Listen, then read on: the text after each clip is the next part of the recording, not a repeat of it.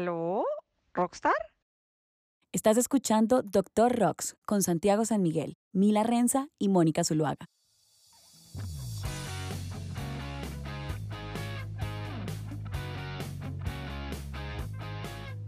Hola a todos, ¿cómo están? Ustedes están escuchando el Doctor Rocks, un podcast que hacemos entre tres abogados de entretenimiento para hablar de temas que nos gustan de la industria de la música y tratar de darle a artistas herramientas para que puedan tomar el control de sus proyectos. Como siempre, me acompañan mis colegas Mila Renza y Mónica Zuluaga. Estimadas, ¿cómo están? Qué gusto verlas. Hola amigos, estoy muy feliz de compartir con ustedes otra vez, de verlos. Extrañaba mucho este encuentro semanal para hablar de lo que nos gusta y, y para um, seguir reflexionando de estos temas que, que son tan apasionantes. Hola a todos, bienvenidos otra vez. Como dice Moni, regresamos y pues nada, como siempre con temas interesantes para conversar. Gracias por acompañarnos nuevamente.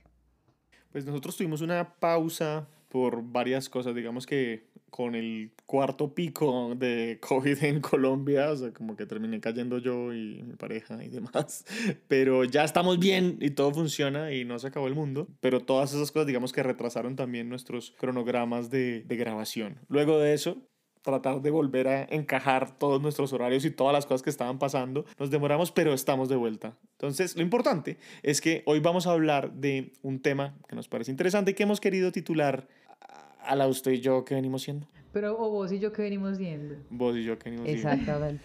Eh, Veo, si yo qué. ¿Esto para dónde va? Exacto. Y es porque en los proyectos musicales nos encontramos, digámoslo, con mucha gente, muchas veces, eh, con la que colaboramos, con la que trabajamos, con la que hacemos proyectos juntos, que puede ser nuestros mismos colegas dentro del proyecto musical, pero también pueden ser otra gente que nos colabora por fuera, en fin, o sea, como todos ese tipo de relaciones. Y es muy importante saber, pues, qué venimos siendo, qué relación tenemos ahí. Total, yo creo que hay un tema con los proyectos musicales y es que la mayoría de los proyectos empiezan como a punta de alianzas y de colaboraciones, ¿no? Entonces yo te hago unas voces y tú me haces unas guitarras y empieza a fluir de esa manera, pero poco a poco el proyecto empieza a volverse mucho más serio y cuando empezamos a llegar a esos momentos necesitamos preguntarnos, ok, además de esta relación de amistad y de trabajo que estamos generando, ¿Se queda solamente ahí o esa relación de trabajo ya está empezando a generar como unas obligaciones, unas responsabilidades o una serie de compromisos entre las partes? De acuerdo, que yo creo que ya lo hemos dicho, al final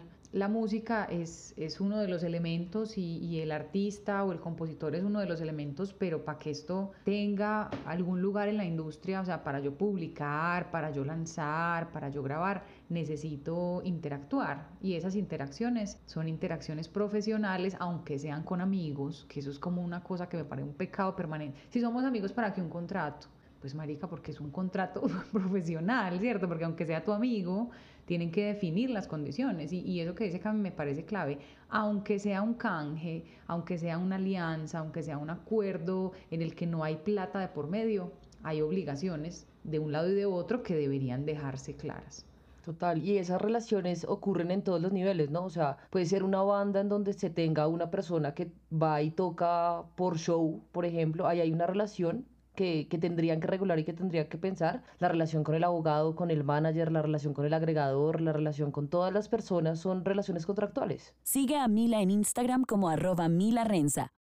Aquí básicamente estamos tratando de hacer una defensa a los contratos por escrito, pensando que es una buena manera de, establecer en blanco y negro cuáles son las condiciones de lo que estamos haciendo, quién es dueño de qué al final del día, cuáles son los compromisos de ambas partes y entre más transparente sea esa relación, creemos nosotros que se ahorran la mayor cantidad de problemas. ¿Qué sucede? Y es que además digo en muchos lados que tenemos todos un trauma fundamental, que es eh, la sirenita de Disney. Sí, o sea, es culpa de la sirenita de Disney en los, en los 90 que la gente odie los contratos por escrito, porque esa escena en la que Úrsula le pide que le entregue su voz eh, cuando ella firma el, el, contrato, además lo hace como sin mirar y demás, en la que además pues termina siendo estafada, o sea, así es como que ella está firmando un contrato que es absolutamente violento contra ella, hace que, que tengamos como una, una reticencia a, a firmar contratos. Y a mí me, me parece que está mal y es de que tenemos que cambiar como la imagen que tenemos de los contratos. Los contratos no son para tumbar a otra persona, los contratos no son para ver quién pelea más fuerte en el momento que algo salga mal. Los contratos son documentos de trabajo que nos dicen en términos claros en qué nos pusimos de acuerdo, qué es lo que vamos a hacer, usted qué es lo que me va a entregar y al final de esto, quién tiene que hacer qué. De acuerdo,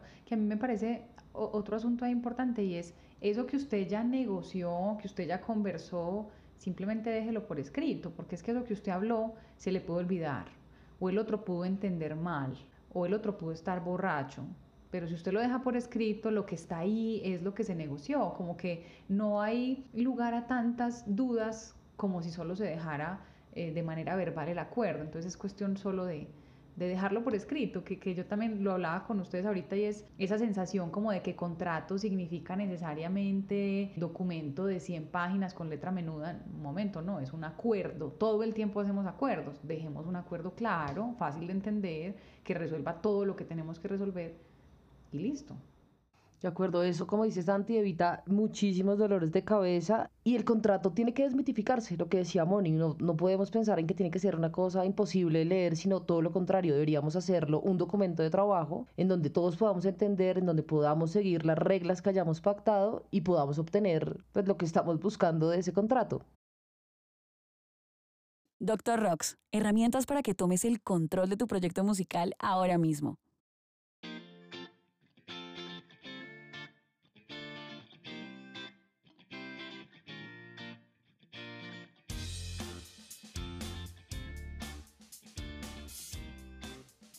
Hay un tema adicional y es eh, importante tener el contrato, pero también importante tener el contrato firmado por las dos partes. Esto también lo hemos repetido muchas veces antes, pero es clave. Digamos que la gente dice, sí, no, yo tengo un contrato. Y es como, ok, vamos a ver el contrato y al contrato le falta una firma. Mientras falte una firma, digamos que en el mundo de las leyes quiere decir que usted realmente no aceptó lo que dice ahí. Y mientras usted no haya aceptado, pues no hay acuerdo. Entonces esa parte es importante, suena como muy accesoria, pero es importante. Y después de que lo firme, por favor, guárdelo, porque sí, pues muy lindo lo firmó y luego, ¿dónde está el contrato para revisarlo?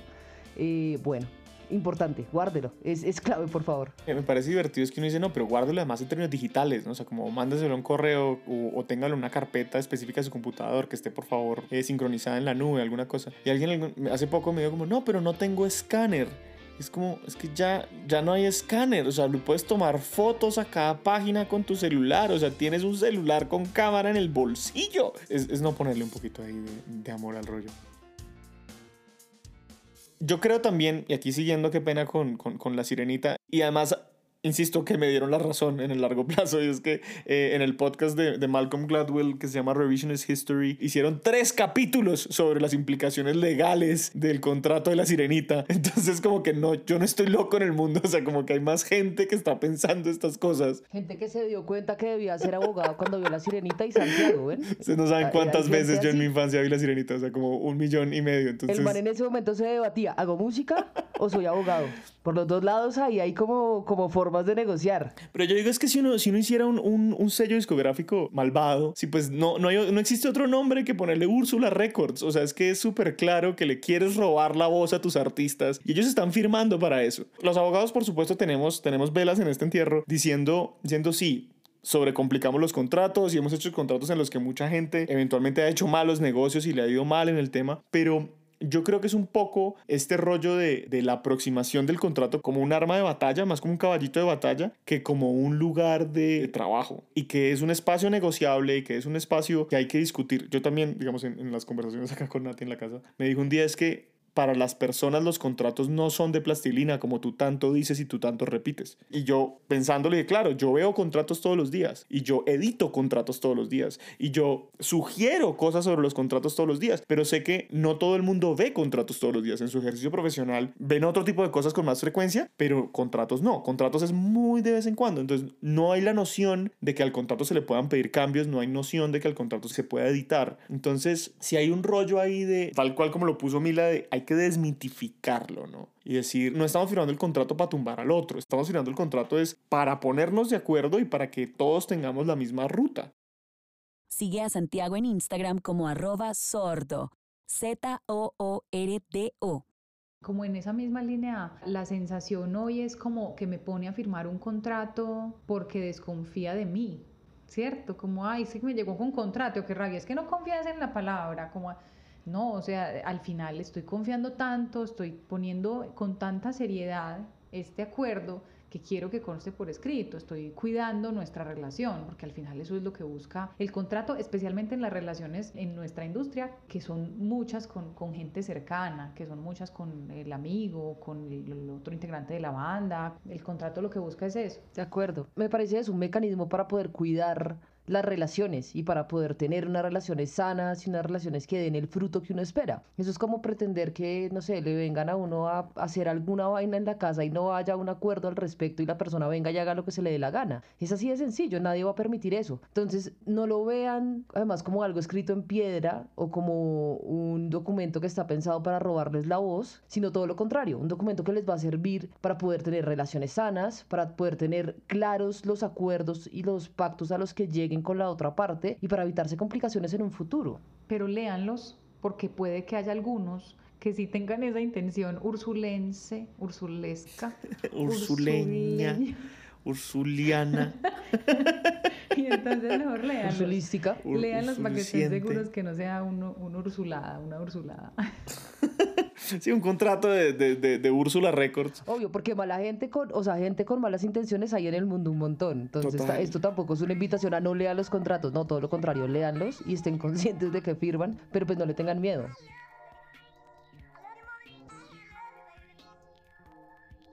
En, esto que estamos diciendo es qué tipos de relaciones son como las, más comunes dentro de un proyecto. Y, y un proyecto digámoslo, de diferentes niveles. Podríamos pensarlo como el proyecto que está empezando y un proyecto que ya está un poco más consolidado, como qué tipos de relaciones establecen.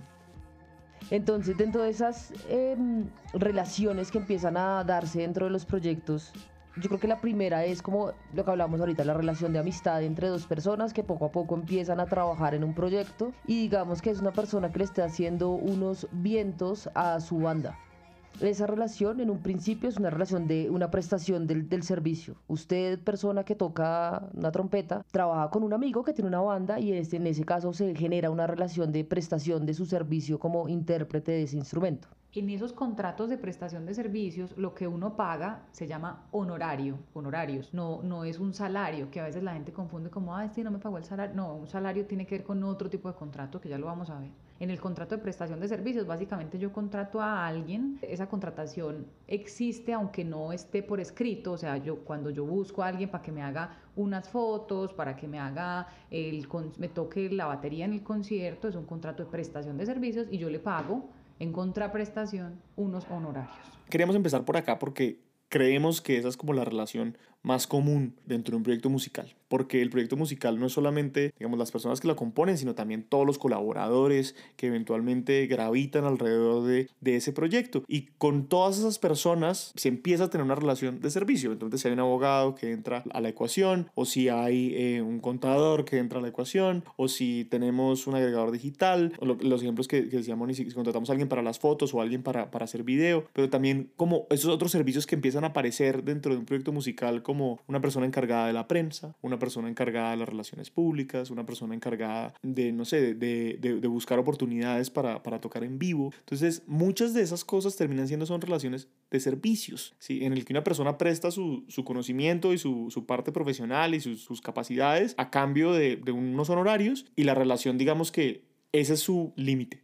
Sí, como que, como que hasta ahí están como las obligaciones de un lado y del otro, como de cada uno aporta ese pedazo y en principio paramos ahí es importante tener en cuenta que si, si en ese intercambio hay intercambio de contenidos de propiedad intelectual, eso debería quedar en el contrato. Y para que la persona que recibe el contenido, para que el proyecto que recibe el contenido que le están dando, por ejemplo, unas fotos, que le toman unas fotos en un concierto y recibe las fotos, para ser dueño de esas fotos, para que la banda sea dueña de esas fotos, tiene que haber un contrato escrito con la fotógrafa que les tomó las fotos. Y también el asunto de, de que en esos contratos de prestación de servicios no hay lugar al pago de prestaciones sociales. O sea, si yo estoy contratado para tocar en una banda, pues en estricto sentido, si mi contrato es por honorarios, pues a mí no me van a pagar vacaciones, a mí no me van a pagar la seguridad social, a mí no me van a pagar las cesantías, eso ocurre en otro tipo de contrato, que es una diferencia sustancial porque al final es como que uno compensa la independencia y renunciando a esas otras cosas que son interesantes para un trabajador, para un empleado en un contrato laboral.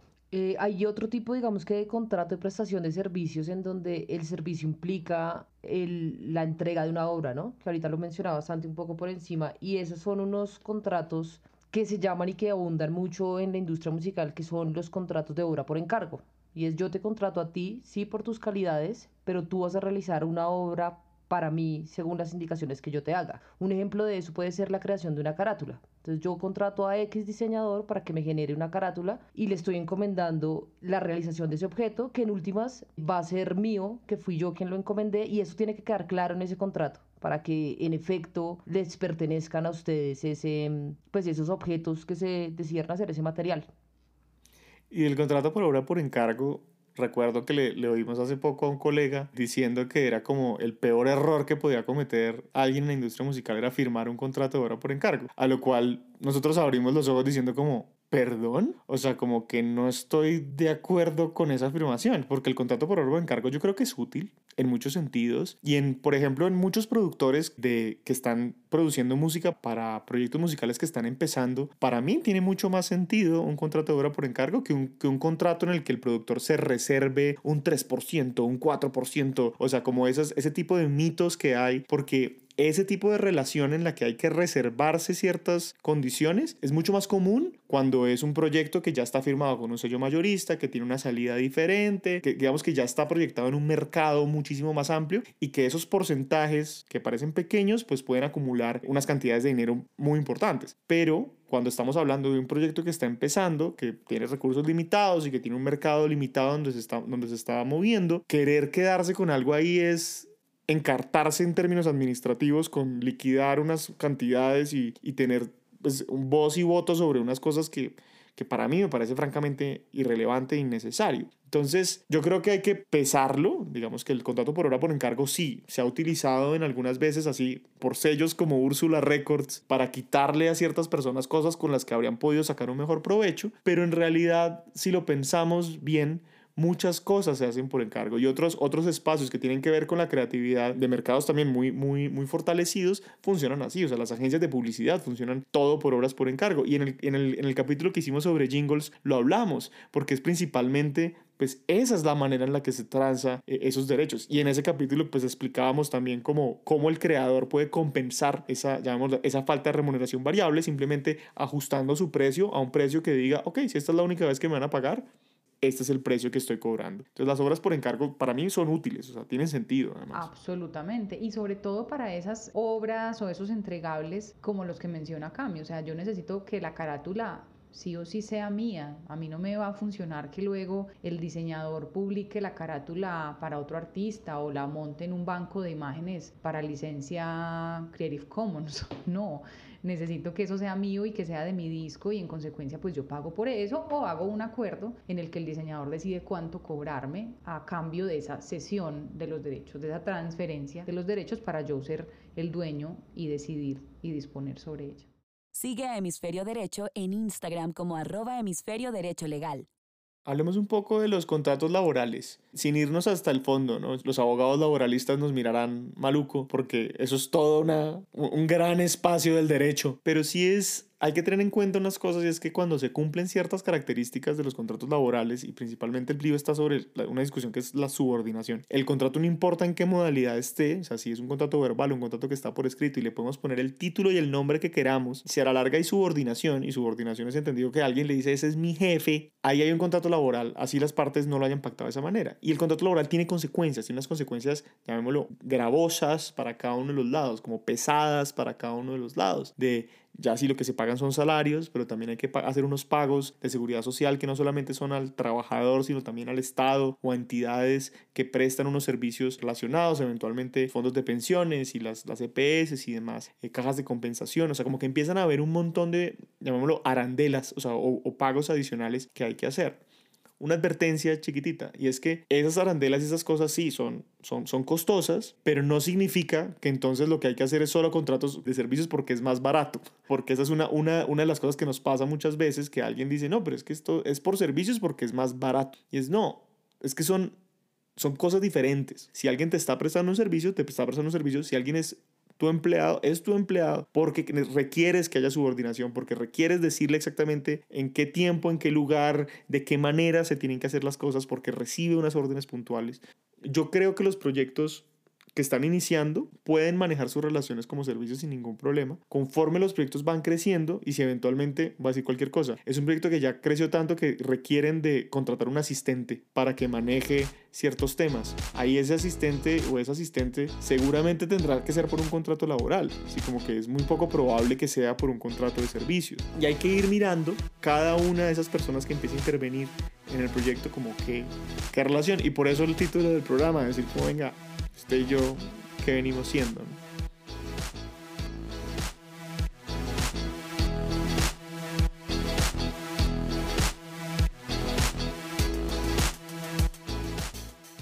Ahí creo que nos queda un último contrato como por explorar, que es el contrato inversionista que es un término y un personaje que abunda en la industria musical. Todo el mundo tiene un amigo que dice que conoce un inversionista que le va a invertir y le va a poner una plata. Y ahí la pregunta siempre es, ok, ¿y cómo va a funcionar eso? Él le va a dar la plata de chévere, ustedes dos que vienen siendo, usted le debe plata al man, le va a devolver una plata sobre lo que usted haga, ¿eso cómo funciona?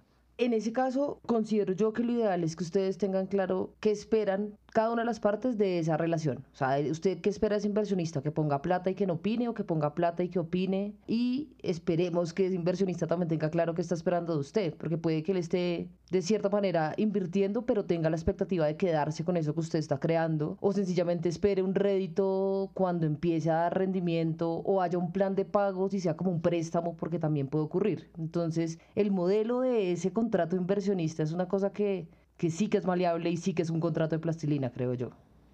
Además, que es súper importante que al momento de hacer esa negociación esas expectativas queden claras porque aunque en un momento puede ser que la intención sea quiero, quiero ayudarle o quiero apostarle, pues eso tendrá en algún momento una, una, proyección de recuperar la inversión, por ejemplo, o de recibir un beneficio de la inversión. Entonces ese tipo de cosas hay que hablarlas desde el principio y yo creo que la insistencia pues vale la pena en este punto, además de hablarlas, hay que dejarlas por escrito. Yo creo que los inversionistas también le vamos a dedicar un, un, capítulo completo. Solo me viene, me viene a la cabeza una cliente que tuve el año pasado en el que el inversionista sí había resuelto de manera clara la pregunta de ¿y quién se va a quedar con esto? Así como que el inversionista claramente lo que está diciendo es yo voy a poner un dinero para que las próximas cinco canciones que tú grabes sean mías y yo soy el dueño de eso y eventualmente te va a pagar un porcentaje X. Entonces era, ese inversionista, si bien no era un sello discográfico formalizado, digamos, o, que se presentara al público como un sello discográfico, estaba utilizando un modelo de, sello, discográfico en el que es el que está poniendo el dinero para la producción, es el que eventualmente se queda con el material. Entonces, creo que a los inversionistas hay que dedicarles mucho tiempo de, de, sentarnos y revisar como las características, pero sí, sí resaltar que, que no es una relación tan sencilla. ¿sí? Que, que, que el tema de las expectativas de las dos partes son muy distintas y que hay que negociarlas y hablarlas de la forma más transparente y más abierta posible para que se puedan alinear esos intereses y para que además los intereses sean los, los del proyecto mismo. Entonces no es tanto como, ah, es que me da plata y ya, es como, ¿y para qué te la da? ¿Por qué te la da? ¿Qué está buscando cuando te está dando esa plata? Que eso es importante tenerlo claro. Suscríbete a nuestro podcast Doctor Rocks en Spotify para recibir notificaciones de nuevos episodios.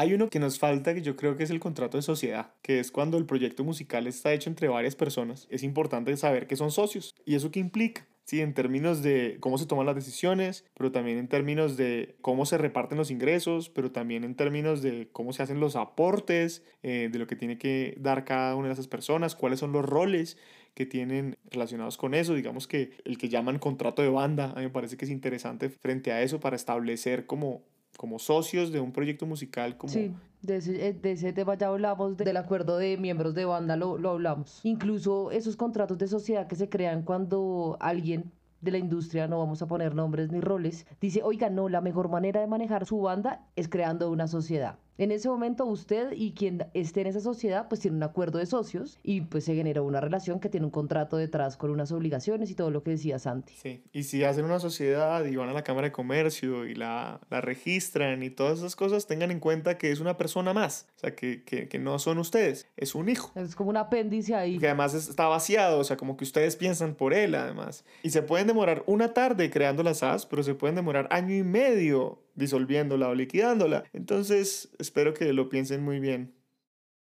A mí me encanta es cuando dice, vamos a formalizarnos. Y la forma de formalizarnos es tener una SAS. Y es como, no, no, no, la forma de, formalizarnos es, es, cumplir la ley. Como, como estar bien y empezar a entender todas las consecuencias de lo que estamos haciendo. Pero no salir a montar una SAS. Porque montar una SAS para tener más gasto, para tener que hacer más declaraciones de impuestos, para no obtener ningún beneficio real, no tiene sentido. Alguna vez yo caí en una de esas SAS en el que mis socios me decían, lo que tenemos que hacer es aplicar unos beneficios tributarios para no pagar de renta, pero entonces lo que hay que hacer es contratar dos personas. Yo decía, venga, venga, o sea, usted quiere ahorrarse los impuestos sobre la utilidad que no estamos generando porque solo estamos generando pérdidas, contratando dos personas más, o sea, subiendo el gasto.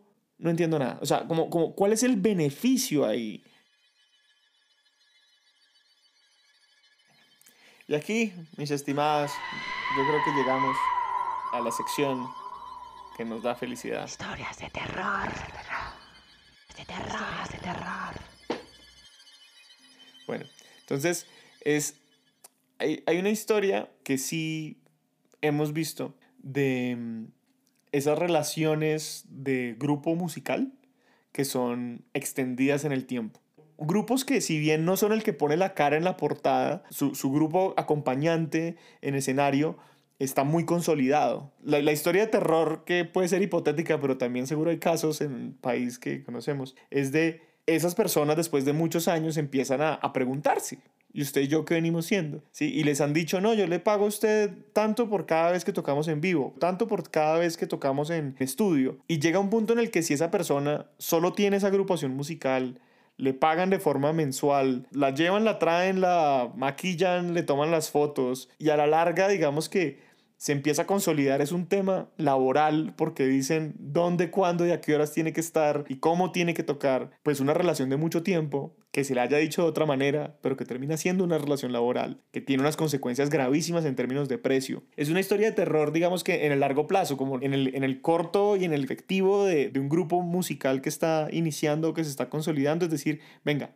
establezcamos y definamos claramente cuál es la relación que tenemos con nuestros colaboradores. Cuando ya esto se salió de control y, todos están montados en que esto fue exitosísimo y no se habían preguntado esas cosas, se dan un montón de malentendidos. Tenemos noticia de que en algunos grupos vallenatos famosos de, de, este país, exitosísimos, se han dado esas discusiones incluso con líos judiciales. Yo me pregunto, y aquí insisto, esto es puro chisme, ¿cómo se manejarán las relaciones, por ejemplo, una orquesta? ¿Sí? en, la que, en la que claramente hay unos dueños inversionistas de la orquesta, unos, unas personas que definen en términos musicales cómo se hace el asunto y algunos de los miembros, además de las orquestas de salsa, por ejemplo, que, que en, sus formatos tradicionales cuentan con 15 personas, 18 personas, o sea, como que es un montón de, de, de personal, hasta qué punto se maneja con relaciones de servicio, hasta qué punto se maneja con relaciones laborales y cuáles pueden ser las consecuencias de uno u otro, digamos como elección o decisión o modelo. Bueno, yo tengo una y Santi me corrige que yo no soy tan técnica. Hay obras complejas, ¿no? Como las obras audiovisuales. Obras complejas entendidas como las obras que tienen más de un lenguaje artístico incorporado en ellas. Exactamente. Entonces, una obra audiovisual es una obra que tiene más de un lenguaje. Tiene la música y tiene la imagen, entonces por lo tanto se, se, entiende como compleja. Y uno de esos temas importantes es tener contratos firmados con todo, con el guionista, con el de la música, con etc. Lo normal es que en estos tipos de, de eventos se generen contratos de obras por encargo. Pero si esos contratos no están firmados, y aquí es donde va la historia de terror, pues no se puede, digamos que, tener claridad de esa titularidad. Entonces, hubo un caso en algún momento en donde un alguien hizo una música para un producto audiovisual, pero nunca firmó nada. Y mientras no se firme nada, al sol de hoy, ni el productor audiovisual es dueño de esa música y por lo tanto no la puede usar realmente. Y por el otro lado, el artista o el compositor pues tampoco ha podido como acreditar de a muchas esas obras musicales. Lo normal, como para que ustedes sepan, es que ese autor se quede con el 50% de la comunicación pública de esas obras musicales. Entonces, pues están los dos mirando para el techo mientras no se firmen. Y bueno, esta es la historia de terror al día de hoy, básicamente. Esperemos que firmen para que todo se regule. Y ahí, pues creo que todo lo que hemos hablado en este capítulo de hagan contratos, firmen contratos, guarden contratos, porque en estos casos, por ejemplo, ante editoras, es clave que esos contratos estén firmados para que haya claridad en esa cadena de sesiones que se realiza en este tipo de contratos, pues de proyectos, por ejemplo. Yo, yo diría una otra cosa y es también historia de terror sobre pues el contenido que, que estamos utilizando en Internet. Y en Internet me refiero a los perfiles de redes sociales del proyecto musical, que es muy importante saber de dónde están sacando el contenido, cómo están creando ese contenido. Y a veces es utilizando ciertas aplicaciones que tienen licencias para hacerlo y demás. Yo veo mucho como estas ofertas de servicios de agencia digital te hace tu contenido para tu lanzamiento, para tu proyecto musical, para tu podcast, para lo que sea, ¿no? Es con esas agencias es muy recomendado firmar contratos porque se necesita que el material que les estén entregando sí les pertenezca a ustedes y sí lo puedan utilizar de forma amplia y sin ningún problema. Porque si no fuera así, digamos que no hay a quien reclamarle en el momento que algo, algo salga mal. Decir como, no, sí, además la agencia, además de barata, pues ni contrato tenemos. ¿sí? Lo único que hace es estar dejando cabos sueltos y en el que ni siquiera les están garantizando que el material que les están entregando, y aquí vamos a utilizar la palabra es, tenga una cadena de titularidad correcta. Y lo que sucede ahí es que pues claro, la agencia está contratando a otras personas para que creen el material y tiene que haber una cadena de autorizaciones, una cadena de titularidad que no se puede romper como una buena cadena, que todos los eslabones tienen que estar correctos y que en derecho los eslabones son contratos. Digamos que eso, eso es importante tenerlo en cuenta y que aún en algo que nos parece digamos, pequeño o cotidiano, como en este momento crear un montón de contenido para redes sociales, si alguien lo va a hacer por nosotros, por favor, que haya un contrato de por medio.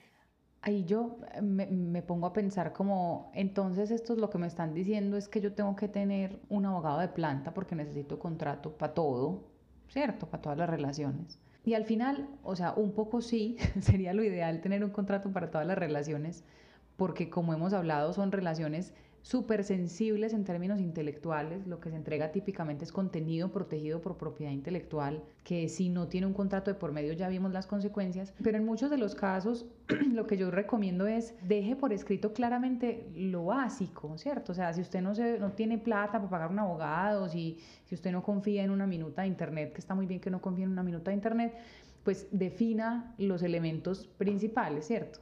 Quién, a quién está contratando, con quién está contratando, cuál es el objeto del contrato, cuándo me va a entregar, cuándo y cómo le voy a pagar, cuáles son esos, esas condiciones de calidad o condiciones técnicas de lo que me va a entregar y firmen, ¿cierto? Lo, lo que dice Cami.